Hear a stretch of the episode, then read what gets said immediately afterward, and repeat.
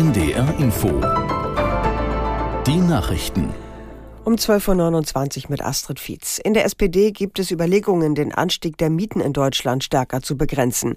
Das geht aus einem Beschlusspapier für die morgige Klausurtagung der SPD-Bundestagsfraktion hervor.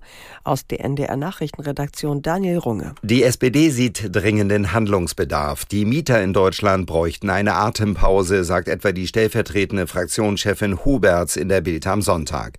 Sie verweist darauf, dass ja nicht nur die Mieten stark gestiegen sind, sondern auch die Leben- und Heizkosten. Die SPD schlägt deshalb vor, dass in Gebieten mit angespanntem Wohnungsmarkt der Anstieg der Mieten gedeckelt werden soll.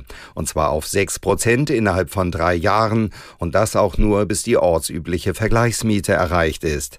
Außerdem will die Partei verstärkt gegen Mietwucher und Indexmieten vorgehen. CDU-Chef Merz hat gefordert, die Außengrenzen Deutschlands verstärkt zu kontrollieren, um die Einreise von Migranten zu begrenzen.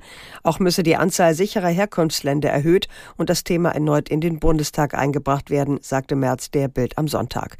Der CDU-Chef schätzt, dass in diesem Jahr rund 300.000 Menschen in Deutschland einen Asylantrag stellen werden. Dies seien zu viele. Die hohe Zuwanderung könne den gesellschaftlichen Zusammenhalt gefährden, so Merz.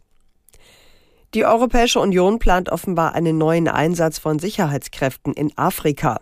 Nach Informationen der Welt am Sonntag haben sich die Mitgliedsländer darauf verständigt, im Herbst eine sogenannte zivil-militärische Mission am Golf von Guinea zu starten. Konkret geht es dem Blatt zufolge darum, eine noch unbestimmte Zahl von Polizisten und Soldaten nach Ghana, Togo, Benin und in die Elfenbeinküste Westafrika zu schicken. Ziel sei es, die örtlichen Sicherheitskräfte zu stärken, unter anderem für den Kampf gegen islamistische Gruppen. Die Regierungen von Ghana und Benin sollen schon eine entsprechende Einladung an die EU ausgesprochen haben. US-Handelsministerin Raimondo wird heute in Peking erwartet. Ihre Visite folgt auf Besuche anderer hochrangiger US-Regierungsmitglieder in China. Aus Würzburg Astrid Freieisen. Sie führt bis Mittwoch Gespräche in Shanghai und Peking, die nach Schätzungen von Experten ein Treffen der Staatschefs Xi Jinping und Joe Biden vorbereiten sollen.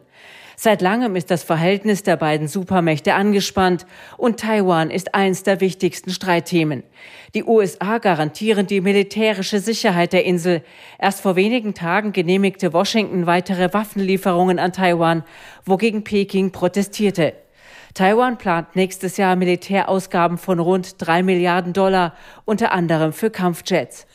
Nordkorea hat das Einreiseverbot für Bürger aufgehoben, die während der Corona-Pandemie außer Landes gestrandet waren. Wie staatlich kontrollierte Medien berichten, hat das Notfallzentrum zur Epidemieprävention eine entsprechende Lockerung der Schutzmaßnahmen beschlossen.